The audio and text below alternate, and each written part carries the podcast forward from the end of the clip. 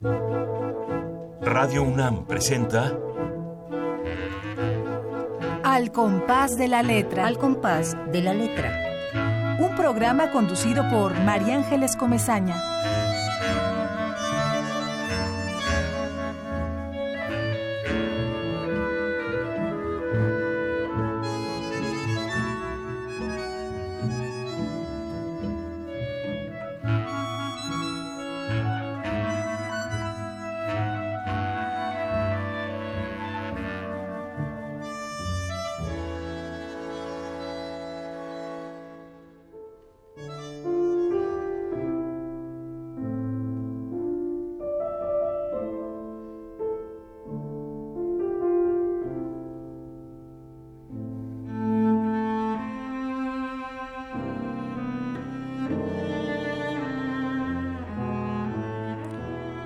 Andaban por el mundo, bajo los fresnos, por las banquetas, sobre los puentes, saliendo de los baños pintaditas, empinadas de plano en las terrazas con los pechos de fuera.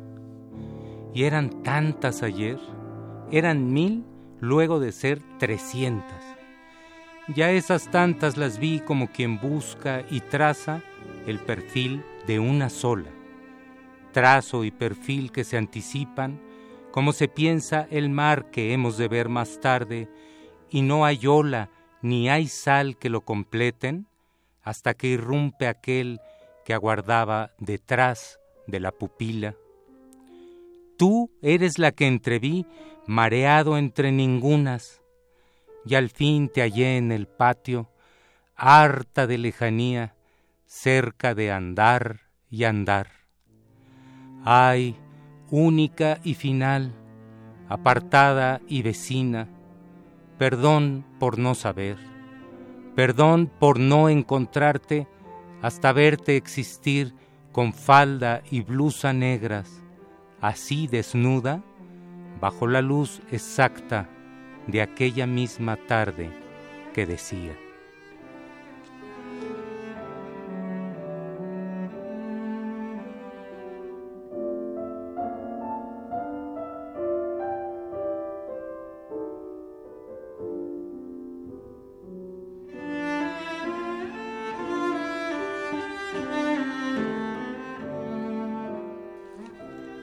Buenas noches, queridos amigos. Eh, estamos en el primer programa del Ojalá Venturoso 2017. Ojalá. Eh, por lo menos tendremos que pensar que sea, eso nadie nos lo puede quitar. Nadie. La posibilidad de desearlo, no. No, bueno, pues en este venturoso, que esperemos que lo sea, eh, porque tenemos de nuestro lado una fortaleza, un arma cargada de futuro, es decir, tenemos a la poesía de nuestro lado. Y esta noche, el compás de la letra ha invitado a un poeta que acabamos de escuchar, a un gran amigo. Yo estoy siempre muy emocionada porque además de de, de haberlo leído toda la semana, esta última semana del año. Eh, eh, lo tengo ahora aquí enfrente. Déjenme decirles quién es, porque no se vale, me voy luego eh, con la emoción a, a, la orilla de otros ríos. Y bueno, estamos hablando del poeta Eduardo Hurtado. Eduardo Hurtado nació en la Ciudad de México. Yo creí que habías nacido en Tijuana, Eduardo. Bueno, es que es una de mis patrias adoptivas, como lo es también Campeche. Así es que tengo solo en la República Mexicana tres patrias. Tres patrias. Bueno, pues eh, este tripátrido, bueno, sí. poeta tripátrido, eh, nos viene a hablar del amor justo hoy en este día, en este primer jueves del año, después de todo el paisaje urbano que además tú retratas de una manera eh, extraordinaria en tu, en tu ciudad sin puertas y en muchos otros poemas, justo hoy vamos a hablar del amor. Se vale, se vale y debemos de hablar del amor y debemos de hablar de la poesía y hacerla de nuestro lado. Acabas de, leernos un poeta, un, po un poema maravilloso eh, que, que empieza como a calentar este, esta conversación, Eduardo, eh, eh, en la que yo te digo que cuando me meto en tus poemas, cuando leo tu casi nada, así se llama uno de sus libros, Tu ciudad sin puertas, donde conversan los amigos, Rastro del desmemoriado, entre muchas otras cosas, yo empiezo a llegar a un lugar. Tú me sitúas y me hablas de una mesa y de una silla, y me hablas de un patio como acabas de hablar en este momento, acabas de hablar de, de, de cómo ves en el patio específicamente, nos sitúas eh, tierra a tierra, nos das piso en tus poemas. Nos hablas de un cepillo de dientes, de un espejo, de un ropero y todas esas cosas que arman la mi vida cotidiana y la vida cotidiana de los demás, eh, pues nos liberan, nos liberan en este mundo donde nos hace mucha falta eh, liberarnos. Sigo hablando de tu, de tu biografía. Eh, nace en la cincuentena del siglo pasado, en octubre, es Libra, mi querido Eduardo, es editor, ensayista, estudió en la HH, Facultad de Filosofía y Letras, la carrera de Lengua y Literaturas Hispánicas y ha trabajado en un montón de editoriales. Es un señor que sabe hacer libros, que sabe escribir enunciados, que sabe editar. Ha sido editor, fíjense bien, de Beatriz Trublot, con aquellos libros de arqueología maravillosos que se editaban en los años 80 y 90. Gran editora, Beatriz, creadora de toda la eh, iconografía de las Olimpiadas de 68, entre otras muchas donde tú estuviste ahí editando, mirando eh, la, la, radiografía de, de, las palabras, luego fuiste editor en Joaquín Mortiz, luego fuiste editor en Cultura Popular, en las ediciones de Cultura Popular, eran de Joaquín Mortiz, estas ediciones, no, era el editorial del Partido Comunista. Ah, es verdad, claro, las ediciones de Cultura Popular. Estrictamente hablando, el primer sitio en el que yo hice trabajos como editor. Mis primeras galeras, imagínate de qué estamos hablando, de tipógrafos, de galeras, toda esa jerga ya casi eh, arqueológica, eh, las hice allí en ediciones de cultura popular. Fíjate, fíjate qué cosa, qué, qué, qué, yo esto no lo sabía, o a lo mejor sí, pero ya se me había olvidado, ¿no? Ediciones de cultura popular que ya no están, ¿no? Ya no existen. ya, no existen, y que publicaron, ah, tenían por allá por Tlalpan una imprenta que había llegado de Alemania, me acuerdo, ¿no? En efecto, y las oficinas de donde se hacía el trabajo de producción eh, eh, estaban muy cerca de Ciudad Universitaria. Ah, mira, mira. Bueno, también has trabajado en Ediciones Toledo, en aquella maravilla que nos reunía a todos llamada La Máquina de Escribir, que editaba eh, nuestro querido amigo Federico Campbell. Federico Campbell, que, en paz descanse. en paz descanse, efectivamente, que también es de Tijuana. Ese sí es de mero Tijuana. Ah, es Brody, tijuanense, claro. sí, nos conocimos en Tijuana. Sí, bueno, y La Máquina de Escribir y él eran como todo un ícono, ¿no? En, nuestra, en nuestras generaciones, en nuestras generaciones cuando éramos muy jóvenes. Bueno, hay que decir que es una editorial en donde muchos poetas que hoy en día tienen ya una obra consolidada, si se puede hablar de eso, eh, publicaron por primera vez. Así es. Ahí creo que publicó este el mismo David Huerta.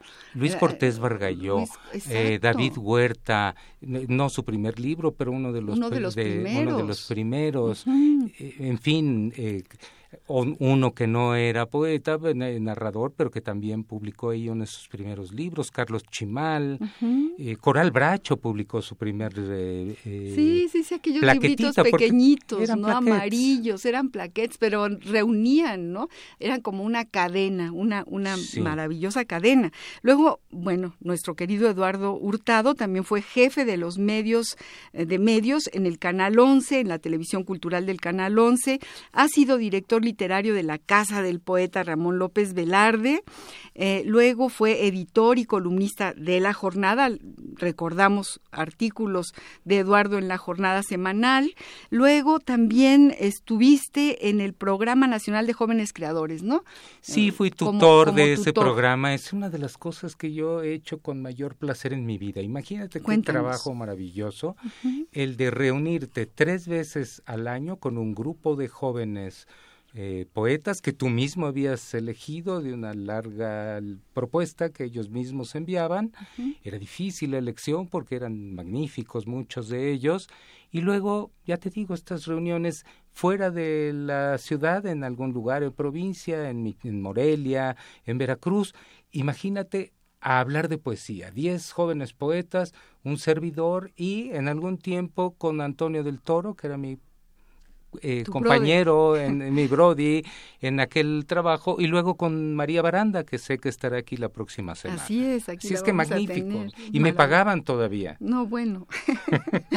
eso eso era increíble para los poetas, pero fantástico. Que me pagaran por hacer eso a mí me parecía francamente es que, un es prodigio. Que eso, era, eso es lo único que se debe pagar en este país. Yo creo que tendremos que decretar el pago único para para la cultura, para la poesía, para hacer para formar poetas, para, para darnos la puerta de una libertad que, que ahora ya se está cerrando por todos lados. María Ángeles, me encanta tu propuesta. Mucho me temo que la línea eh, política actual va exactamente a contrapelo o a contraflujo de lo que tú dices, porque todos los recortes que está viendo, que son monstruosos, van principalmente sobre la educación y sobre la cultura. Así es que parece que eso no eh, parece que eso no va a ocurrir y que vamos que a tener que inventarnos la manera de seguir obteniendo mm, modestos pagos para sobrevivir el, resto de nuestros días.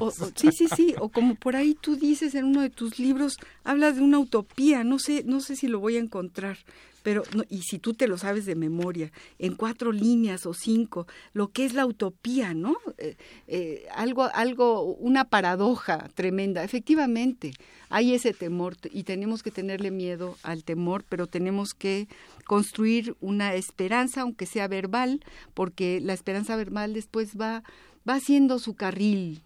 Eso es lo que yo, que soy muy optimista, Nada cala más hondo que la palabra a la larga que la palabra verdadera y la palabra con fondo y la palabra dicha con amor para ir hacia nuestro tema. Eh, eh, escribir poesía es un acto amoroso.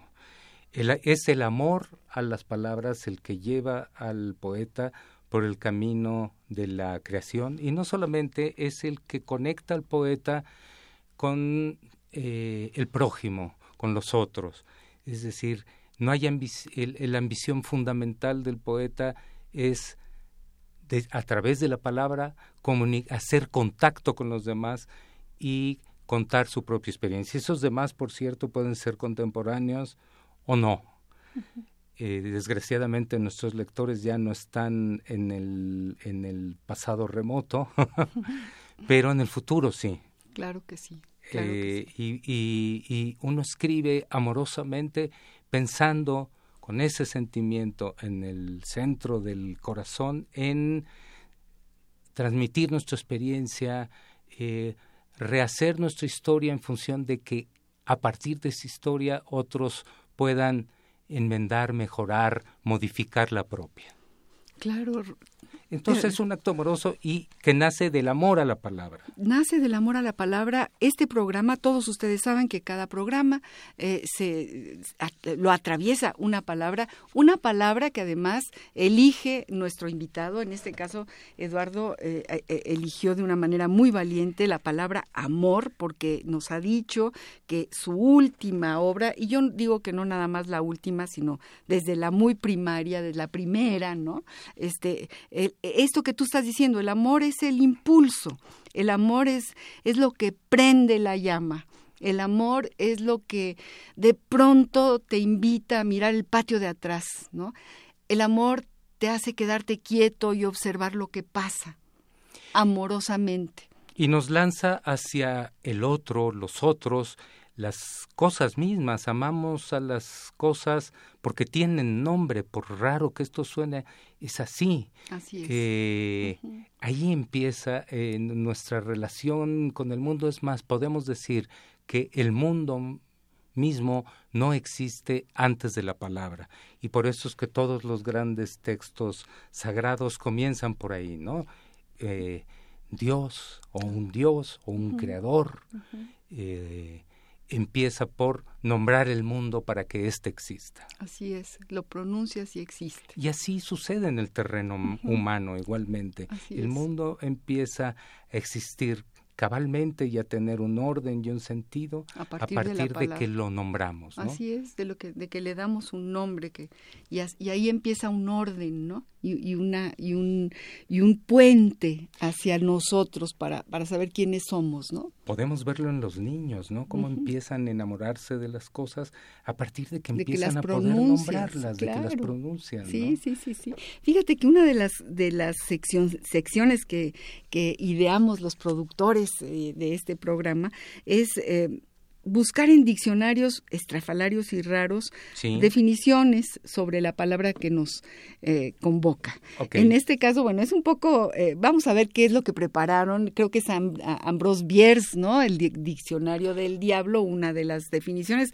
A ver, a ti qué te parece y qué te, y qué te provoca. A ver, ¿qué me evoca? Ya para empezar, el, personaje es fantástico. Bueno, el diccionario del diablo, nada más se, se atreve. en México, por cierto. Sí, sí, sí. Eh, es un caso Tal vez en la historia de la literatura, uno de los más notables del escritor extraviado, perdido. Un día se va, dice voy a México, deja una carta y, eh, y, desaparece misteriosamente, nunca más vuelve a saber. ¿Ambrose Bierce? Sí. Yo no sabía esa historia, cuéntanos. Hay, hay, un, hay, hay toda una leyenda en torno a esto, porque él deja dicho que se va a México, eso es lo único. Y después no se vuelve a saber más de él.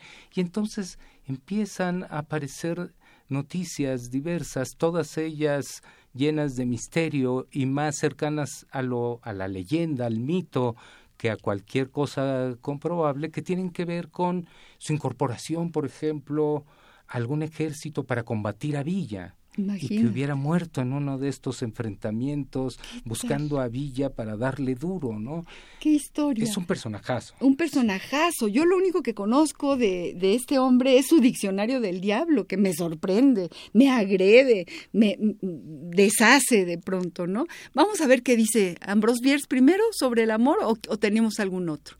Tenemos tres. Vamos a ver qué dice. Escuchemos. Y luego nos dices de quién son estos otros. De acuerdo. Ahí va.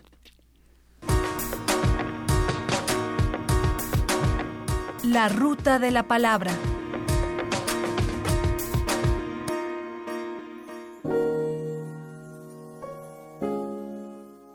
Amor. Trámite de la burocracia social y o doméstica. Según la doctrina revelada por la escuela postmedieval de los amoristas presidida por Marcus F. Laetevirens, error esencial, desgracia, sentimiento innecesario y bárbaro, absolutamente prescindible. Ejercicio que se practica por fastidio, por ocio, por costumbre. Agustín Monsreal, Diccionario al desnudo no ilustrado.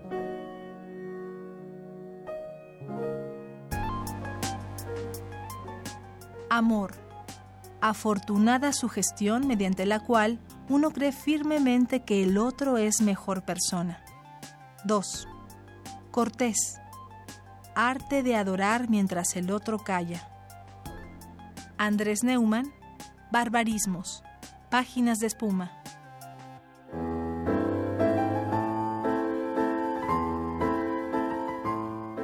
Amor, según el diccionario del diablo de Ambrose Bierce. Amor, insania temporaria curable mediante el matrimonio o alejando al paciente de las influencias bajo las cuales ha contraído el mal. Esta enfermedad, como las caries y muchas otras, solo se expande entre las razas civilizadas que viven en condiciones artificiales. Las naciones bárbaras que respiran el aire puro y comen alimentos sencillos son inmunes a su devastación. A veces es fatal, aunque más frecuentemente para el médico que para el enfermo.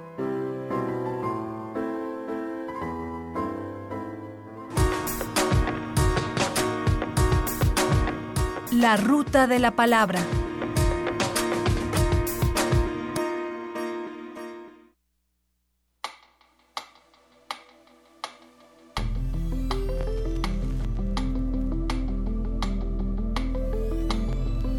Al compás de la letra.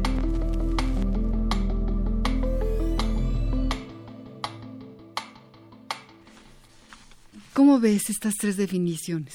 Bueno, vi en al menos en dos de ellas, no las tengo a la, a la, vista, pero lo que alcanzo a recordar de lo que escuché, me llamó la atención el tono irónico y, y, muy burlón, muy sarcástico de, de la de Bierce y de la de Neumann. Mm, claro, esto me parece muy bien, debemos eh, eh, eh, reírnos de todo aquello que podamos reírnos y, ¿por qué no?, de la idea misma de amor, que se puede abordar desde esa perspectiva, insisto, la más burlona, la más sarcástica, tiene muchísimos flancos para hacerlo, ¿cómo podemos tomárnoslo absolutamente en serio o incluso verlo desde la eh, perspectiva mm, trágica.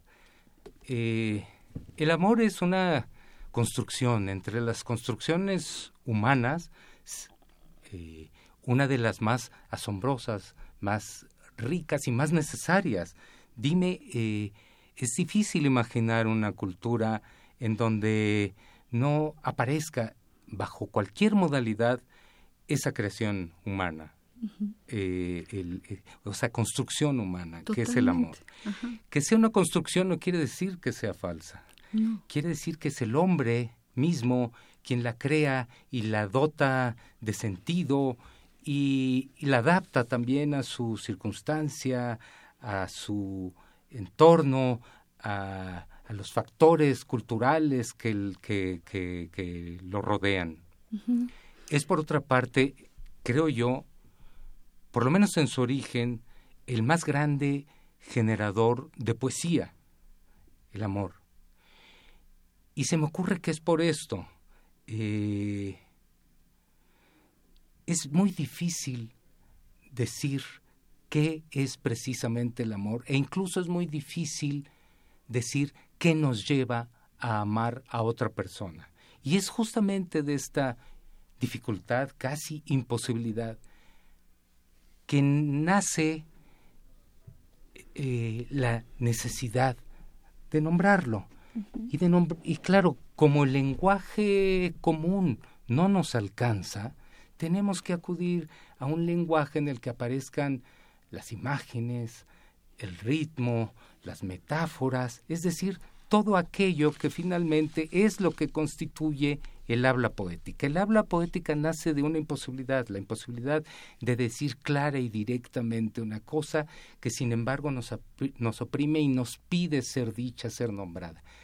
¿Qué mejor ejemplo que el amor mismo y que el enamoramiento de, de esta necesidad, de este envión, de este impulso. Se me ocurre un ejemplo muy simple para nuestros eh, radioescuchas, ¿no? una persona está eh, muy enamorada y quiere contarle a otra, un varón, a otro varón, por ejemplo, que es una situación muy arquetípica, eh, cómo es la mujer de la que está enamorado. Y entonces empieza, es que tiene unos ojos tal y cual. No, no, pero no es eso. Es que más bien debo decir que su boca tal y cual. Y claro, y en esta imposibilidad y en este casi decir sin acabar de decir, empiezan a crearse las imágenes, las metáforas que intentan nombrar sin alcanzar a hacerlo nunca plenamente al ser amado. Bueno, He ahí un ejemplo de lo que es el acto de la escritura poética. Claro que sí la poesía tampoco, también es indefinible como lo es el amor.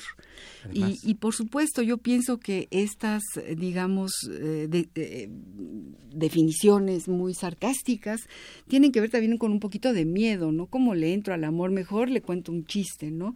O tienen que ver, bueno, con una imaginación desbordada, o tienen que ver con, recuerdo, por ejemplo, a una maestra maravillosa, eh, Pasantes, se apellida neurofisióloga, que a veces iba a la Facultad de Economía, a la UNAM a darnos conferencias. La última conferencia que dio fue sobre la marihuana, porque es especialista en todo lo que sucede en el cerebro cuando te metes estímulos químicos y demás historias. Y bueno, después de una conferencia sesuda, inteligente, muy, muy interesante, donde supimos en qué parte exacta de la neurona tal y X sucedía qué, qué crecía, cómo, cómo se iban por las ramas aquellas sustancias, se detuvo y les dijo, a ver, chicos, les dijo a los jóvenes, la droga más tremenda es el amor. Dura tres meses pero ustedes se pueden morir en esos tres meses. Así que cuidado. Entonces también era, nos llevó, o sea, realmente nos dio, un, nos metió en, en, esta otra parte, ¿no? Que claro, eh, hay eh, este, esta especie de, de amor de, de, los para siempre, de las utopías y de los para qué, y luego de cosas psicoanalíticas que creo que ahorita no vamos a, a, mencionar. Abordar. Vamos a, a, música, Eduardo, porque tenemos ahí algo que también tiene que ver con el amor, con el amor de nuestras épocas y de todas las épocas. Va, música.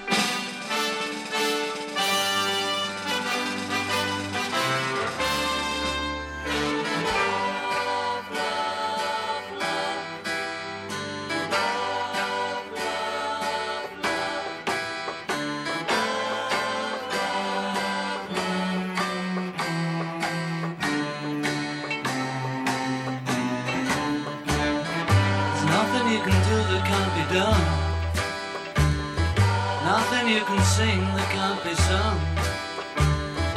Nothing you can say, but you can learn how to play the game. It's easy.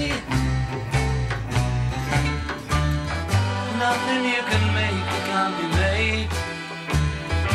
No one you can save that can't be saved.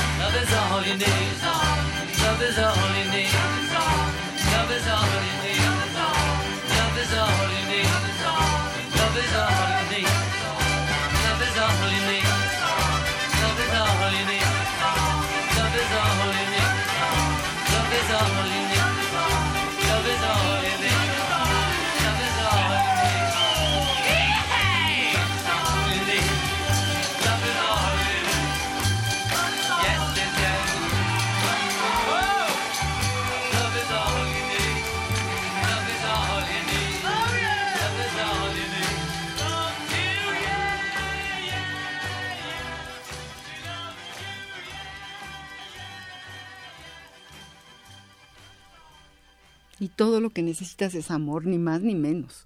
Bueno, mira, los buenos y los malos necesitan amor para que se vuelvan buenos.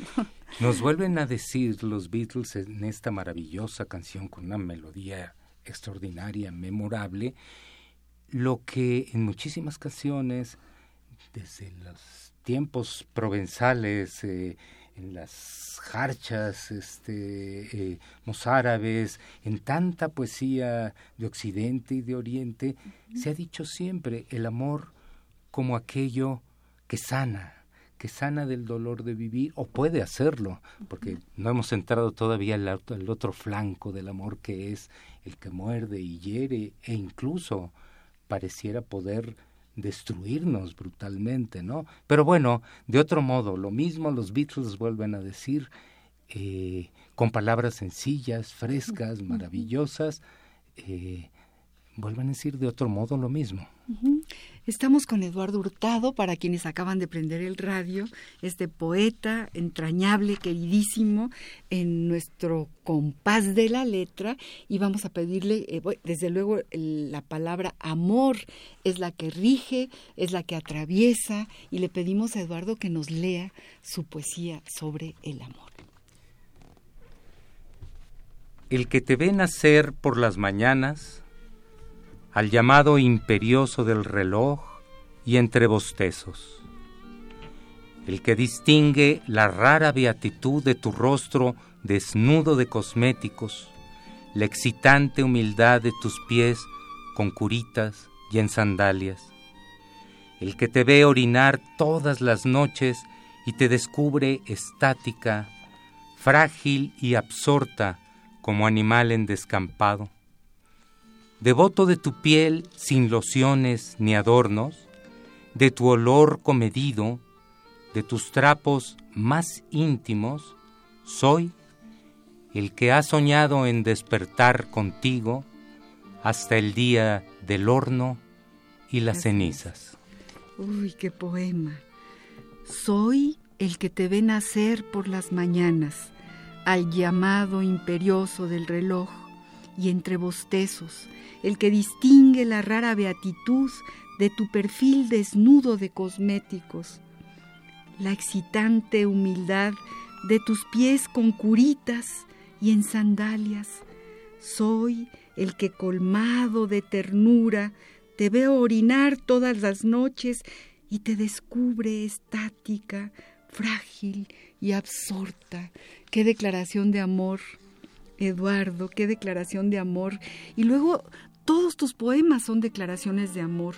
Tú le declaras el amor a la ciudad, por ejemplo, cuando hablas... Como Efraín Huerta. Como Efraín Huerta, aquí traigo también, ¿no? Declaración de amor. Pero en realidad tú haces esto en tu ciudad sin puertas. Eh, por ejemplo, cuando tú vivías en la calle de Magdalena, Sí. Que escribiste, voy a leer un cachito, escribiste, el amor es un puente a la sorpresa, una fuga de pájaros en el árbol erguido del deseo. Sin hogar, dame un lecho, una tanda de adioses de tu estrecha cintura desatada, y piérdete después tras un umbral de dulces conjeturas.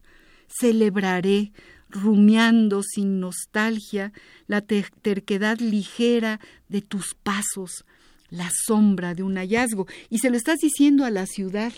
Y, se lo estoy diciendo a la, a ciudad. la ciudad, a la calle, a esta calle que, que, que, además dices que tiene siete ocho árboles y que no tiene hospitales y que, y que en fin, que, que tiene edificios y, y, vas caminando con tus palabras. Bueno, es que las ciudades ciudad. tienen un poco, perdón que te interrumpa, María Ángeles, este, este carácter que el, de cosa eh, muy amable, muy eh, posible de amar con todas las contradicciones eh, que existen en el amor mismo.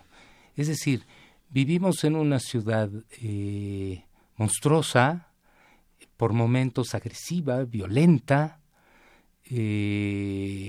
sobrepoblada, tanto de personas como de automóviles, y aún así la amamos, de la misma manera en que se me ocurre un hombre ama a una mujer y una mujer a un hombre después de 50, 60 años de relación y de alguna manera las cosas difíciles de la relación se han incorporado al hecho amoroso, ¿no?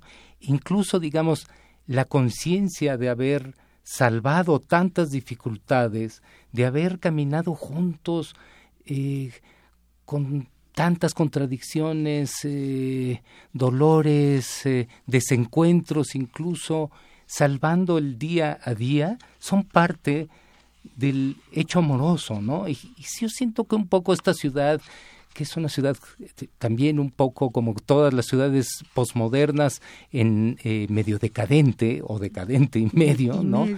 Eh, amamos sus partes, sus lados envejecidos, ruinosos, caducos, a puntos de, desaparecer o incluso desaparecidos, porque esta es una ciudad de desapariciones constantes, ¿no? Desaparecen barrios, desaparecen costumbres, eh, desaparecen desde luego personas y personajes, ¿no? ¿Cuántos personajes se han, eh, que antiguamente poblaron la ciudad y que nos hicieron eh, eh, eh, amarla han desaparecido y su propia ausencia son forma parte de ese amor. Sí, sí, sí, es, es, estoy buscando aquí entre mis apuntes que no aparece porque así luego pasa con los duendes del radio, eh, aquel poema de cuatro renglones de José Emilio Pacheco, porque vamos a empezar a hablar de José Emilio, que amo a mi patria, ¿no? Sí. o sea, a, a pesar de los pesares, pero yo daría lo que fuera por cuatro... Es verdad, es verdad. Eh, esta, a ver si lo, si lo encontramos. Y, y, y, pasamos a una sección, Eduardo, muy divertida, que también inventamos en, en este lado de Al compás de la letra, sí. que, y, que eh, seleccionamos específicamente para ti, para este programa, porque en tu libro Rastro de la, des, del Desmemoriado, en uh -huh. este libro que yo lo tengo antiguo y que además lo encontré vendiéndose en un grupo de libros cerca del Zócalo, allá en el centro, y tú en una farmacia, ¿no? Yo me lo encontré un día en una farmacia, porque mira, sí. yo soy de los que asiste a las farmacias para, para preguntar qué novedades hay, porque uh -huh. soy hipocondriaco. Entonces, uh -huh. oiga, le ha llegado algo nuevo, y de pronto ahí en toda esta búsqueda vi en, en, en uno de los estantes de la farmacia mi libro, y le dije, por cierto, deme uno de esos. Y tú le dedicas el, el rastro del desmemoriado en este libro se lo dedicas a José Emilio Pacheco. Bueno, y, y, lo, y, se lo dedico por muchísimas razones. Es un hombre al que admiro muchísimo, pero al que admiro, entre las muchas cosas por las que lo admiro, eh, la que juega un papel central es eh, aquella sección que él publicó durante años en la revista Proceso uh -huh. llamada Inventario Así y es. que a mí como a tantos mexicanos lectores de aquella revista me nutrió de ideas, de propuestas, de asuntos polémicos, en fin, era una fuente además de sabiduría literaria y justo así también. se lo dedicas por su inventario o por uno de sus por inventarios. uno de sus inventarios bueno. que dio pie al título del libro y al buena parte del contenido de, de ese de, de, del de desmemoriado ¿sí? ¿Sí? sí sí fíjate bueno pues entonces por eso hemos traído a nuestra sección que, que llamamos papeleando eh, y, y, llamamos papeleando porque es una especie de, de, búsqueda de la nostalgia arqueología de las nostalgias nos hemos uh -huh. ido a la hemeroteca a sí. buscar estos papeles amarillos no me dejarás mentir no, no, no. amarillo amarillo maravilloso eh, de sí. aquellos suplementos que, que, que, hacían comunidad, que nos hacían eh, grupo, aquel suplemento de, de Monsiváis en la revista Siempre, el suplemento del sábado del de gran Huberto Batis, el suplemento obviamente de la jornada que gracias a todos los dioses del universo existe, ¿no? Que eran nuestras Pero el Nacional y Benítez y era y realmente era, eran nuestras lecturas y era, era como nuestra cadena. Pues encontramos en, en este papel amarillo en un en un sábado de 1983 esto que dice eh, José Emilio Pacheco, que le dice a un periodista, George B. Moore, este periodista le pedía una entrevista. No voy a leerla toda porque es muy, muy grande, pero voy a leer dos fragmentitos eh, para nuestra sección de papeleando. Creo que, que, que tenemos una rúbrica.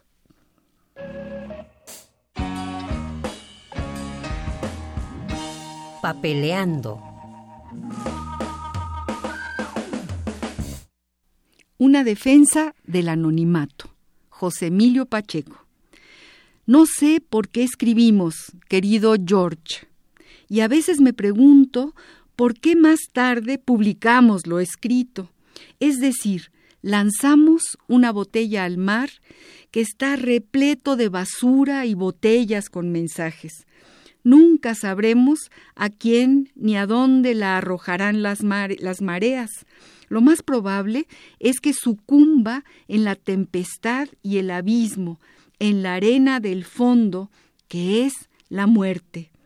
Y sin embargo, no es inútil esta mueca de náufrago, porque un domingo me llama usted de State Park, Colorado, me dice que ha leído lo que está en la botella a través de los mares, nuestras dos lenguas, y quiere hacerme una entrevista.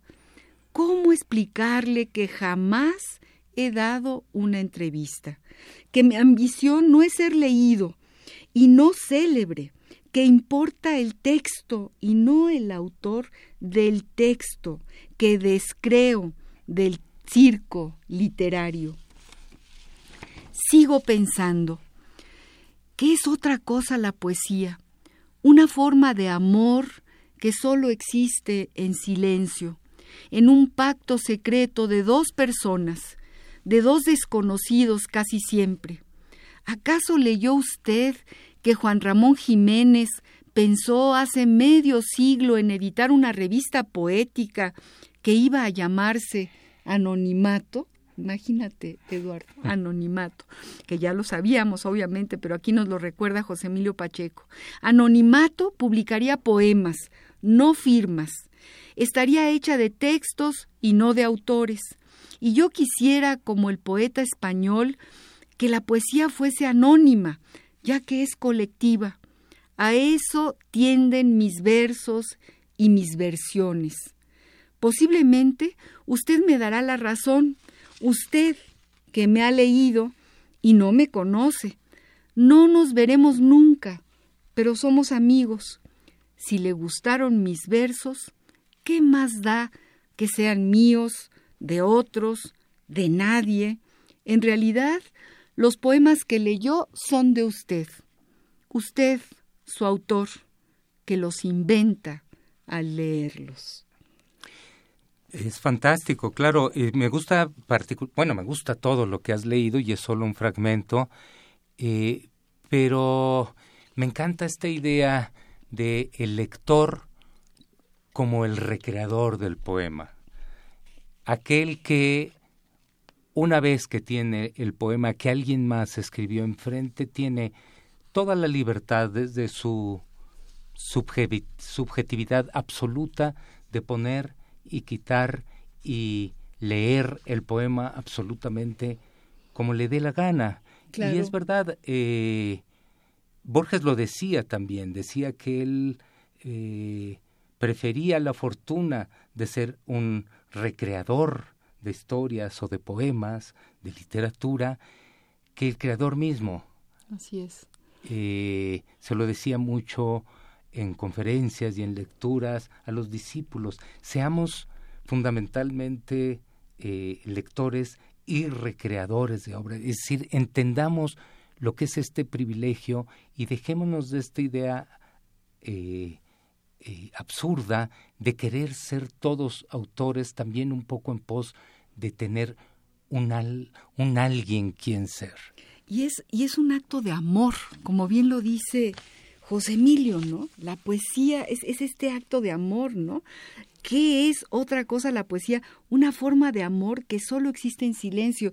Este, este texto maravilloso de José Emilio Pacheco, pues nos da la libertad de yo de apropiarme de tus versos, por ejemplo, y de sentirme enormemente libre y feliz dentro de ellos y de caminar en ellos, porque efectivamente es algo que se lanza al mar de los sentimientos. Y, lo que yo quisiera decir es lo que tú escribes y lo hago mío. También lo decía Neruda, ¿no? Bueno, de hecho, eh, hay otra idea que está en la misma eh, línea, que es la de que todos los poetas que han escrito alguna vez algo de cierta valía, eh, forman, eh, están eh, incluidos en el mismo esfuerzo de escribir un gran poema, ¿no? Es decir, hay otra idea que confirma esta, que es un, un, verso de Eduardo Lizalde que dice, todo poema está empezando. ¿Qué quiere decir? Terminamos, creemos que terminamos de escribir un, un, un poema, cae en manos de alguien más, ese alguien más desea escribir después su propio poema y de alguna manera le dejó un hilo, un ambiente, una atmósfera, una posibilidad, una idea e incluso un verso que es el punto de partida hacia el otro poema. Y así escribimos todos. Eh, no hay nunca una absoluta novedad en nada de lo que escribimos. eh, y lo que sí hay es un intento personal, completamente propio de decir de otra forma eh, lo mismo. Recuerdo una frase de Basho, el, gran poeta japonés, el más grande haijin japonés, autor de haikus, que dice lo siguiente, eh, no imites a los antiguos, busca lo que ellos buscaron y estamos en eso, ¿no? En la hablamos, búsqueda. estamos, Estamos en, eso. búsqueda, y hablamos claro. del amor buscando nuestra propia forma de pensar y de ver el amor. Eh, hay mil voces que resuenan en aquello que decimos y sin embargo en algún momento todas esas voces confluyen en una sola, que es la propia, y ahí está y aparece, el poema. y aparece el poema. No. Es- exactamente. Eh, Es- no, no estoy tan de acuerdo en, en un punto que algo dice del silencio que no acabo de convencerme. Dice eh, que el, el poema se hace... o- a ver, Dice, dice, dice así, dice, eh, ¿qué es otra cosa? Sigo pensando que es otra cosa la poesía, una forma de amor que solo existe en silencio. Eso, esa es un- un- una parte que, claro, entiendo un poco la intención. Es verdad, la poesía, en muy buena medida, se lee en silencio, se asume, se incorpora en silencio, pero también es palabra y es ritmo y también es palabra en voz alta. Creo ¿no? que, que lo que quiere decir, supongo, ¿no? O lo que yo interpreto de, de este texto es que él está contestándole a un periodista, ¿no? Entonces le está diciendo, pues vamos a leer poesía en silencio, ¿no? Ya no te voy a, de- no te voy a dar ninguna entrevista. Es Por ahí va abordando, ¿no? Eso era Como muy de José. Emilio. Y déjame que te diga, eh, yo que can- tanto quiero y tanto admiro a José Emilio, que hay una parte aquí que no me parece tan creíble eh, como propuesta eh, personal tampoco la ejerció, que es la de eh, ¿qué importa el autor? Yo lo que quiero es hacer poesía anónima. Eso no es verdad. No, pues no, claro que Eh, no. Pero si bueno, hubiera querido ya- hacerlo, lo hubiera hecho. Bueno. Y era un hombre que también se regocijaba mucho en ser reconocido y conocido y querido. Porque eh, yo voy a ser un poquito más realista, eh, creo, en este tema. Una de las eh, escasas razones que el poeta tiene para escribir, y esto lo han dicho muchos, es el que el, el de poder ganarse el cariño de los, de los por- otros, lo cual no me parece tan, ilegítimo. Tan, tan, tan, Seguimos necesitando el, el- amor, definitivamente. Fíjate que tenemos una sección más, que es la del epistolario, y que también se refiere a José Emilio. Aquí lo trajimos por ti. No, yo lo quiero muchísimo. no, ya lo pero sé. que precisamente porque lo quiero, me siento con derecho de pronto Por su- cuestionarlo y contradecirlo por un poquito. Por- no, me, y me parece Como lo hice eh, mientras eh, vivió. y- ¿eh? y fíjate, hablando de epistolario, es que, ¿te acuerdas que escribíamos cartas? sí, En Denantes escribíamos, poníamos la fecha, queridísimos, terminábamos es eh, un con- género perdido. la- perdido, ¿no? Entonces la también hay que hay que rescatar el, El género perdido del epistolar. epistolar. Y mira qué pequeñita carta escribe José Emilio para esta sección. Epistolario. Domicilio conocido. Domicilio conocido.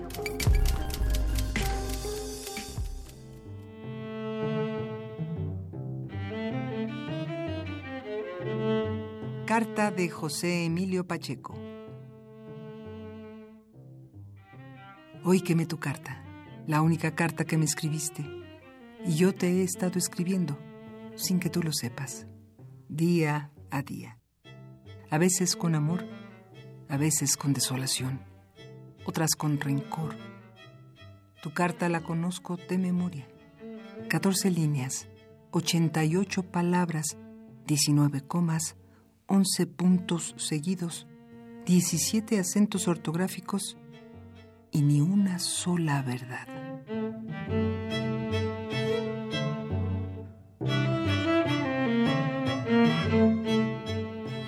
El principio del placer, publicado en 1997.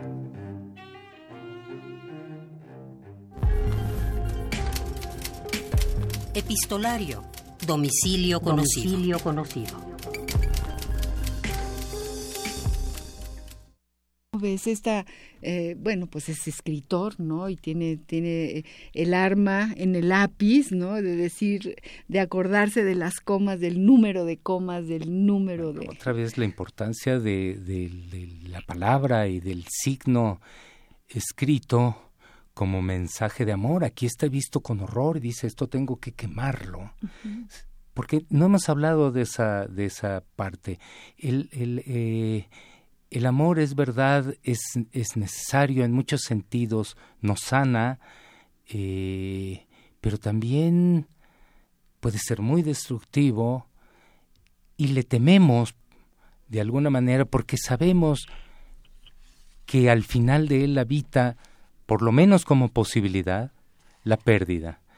Y resulta que la pérdida es tan frecuente en el, el amor, el amor real, el amor de, pareja que nos va, si no nos cuidamos, llenando de miedos y incluso nos puede llevar a nos puede matar como diría la, la, neurofisióloga Herminia Pasantes nos puede claro que puede uno este, morir de amor y además esa también es otra metáfora no muy socorrida puede uno morir de amor claro y se puede una de las peores muertes porque es la muerte en vida es decir una pérdida amorosa nos puede dejar anhelantes deseantes desahuciados eh, desvitalizados, si me permiten la palabra, desvivificados, es decir, es el, el, el, riesgo es terrible. Y de hecho, eh, podríamos eh, ver el amor desde otra perspectiva, el de sus etapas, y voy a plantear, porque son muchas,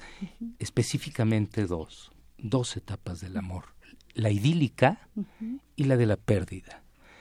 Eh, tenemos ya poco tiempo para abordar el asunto, pero claro, la idílica está tan llena de encanto, de fragancias, de posibilidades, de sentimientos de renovación, que cuando llega la otra, la de la pérdida, el gran asesino de la persona que amó se llama melancolía, se llama nostalgia, ¿no? Es decir, todo aquello que tuvo. Absolutamente. Tenemos tres minutos, estamos acabando. Un minuto, un minuto. Yo quiero agradecerte muchísimo, Eduardo, y además eh, convocarte para un nuevo programa, porque aquí se quedó en el tintero y en esta mesa muchas cosas. Pues podemos volver sobre el mismo tema. Este, tenemos toda su, su, su, bibliografía de Eduardo lleno de amor, lleno de desamor también, de luces y de sombras, de personajes que habitan tus poemas, de atmósferas que habitan tus poemas y que hay que hay que regresar a ellas, nos quedamos con muchas ganas. Eh, te agradezco muchísimo que hayas estado en este compás de la letra en Radio UNAM, de verdad ha sido no, un privilegio. No, yo a ustedes, yo a ustedes eh, por haberme invitado, el privilegio ha sido mío, estoy muy contento de haber podido participar. Este me parece un programa magnífico y ojalá podamos retomar este y otros temas. Nos quedamos con ese pendiente y con ese, ese esa promesa. Venga. ¿no? Porque además el amor también es una promesa y de aquí nos vamos a la promesa del amor para el próximo programa. El amor es la gran posibilidad y de ahí el título que por cierto no lo mencionamos ocurre todavía. Es es decir, uno puede pasar por el desencanto, la muerte del amor pero el amor se regenera en uno mismo y vuelve a aparecer como enorme posibilidad, como todas las nueva salvación. Muchas gracias Eduardo Hurtado por estar en este programa. Muchísimas gracias a mis queridísimos compañeros, Agustín Muliá en la operación técnica, Miguel Ángel de Jesús Rentería en la asistencia de producción, Baltasar Domínguez, nuestro productor, y yo les quiero agradecer a todos y pedirles que escriban, digo, escribir sobre el amor, desde luego, en cualquier papelito con un lápiz en la esquina, en el semáforo. Eh, escriban, mándenos sus escritos facebook.radio UNAM y twitter arroba radio UNAM. Vamos a leer lo que nos escriban. Les agradecemos mucho que nos hayan escuchado. Gracias allá a todos aquellos. Gracias Eduardo. Buenas noches. Buenas noches. a cambiar en el caos no hay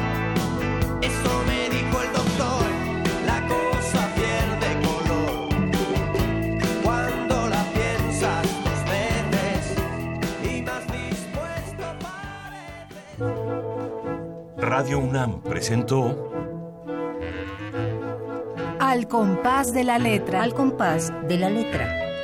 Un programa conducido por María Ángeles Comezaña.